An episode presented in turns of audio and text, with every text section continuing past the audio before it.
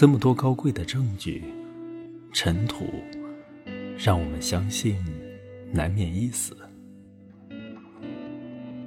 我们脚步迟延，压低嗓音，走过一列列缓慢的墓碑，他们阴影与大理石的修辞学，允诺或预示那备受向往的成为死者的尊荣。苍苍的坟墓是美的。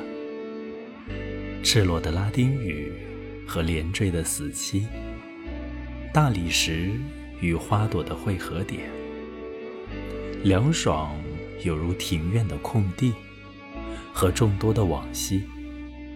他们所属的历史，如今已停滞而独一无二。我们将那安宁错认作死亡。并且相信，我们渴望自身的结束，却是在渴望睡梦与冷漠，在刀剑与激情中颤栗，在常春藤中沉睡。唯有生命存在，空间与时间是它的轮廓，是心灵的。魔法的工具，而当生命熄灭，空间、时间、死亡也将随之寂灭。就像光明终止，镜中的幻影也将消逝。它早已在黄昏中黯然失色。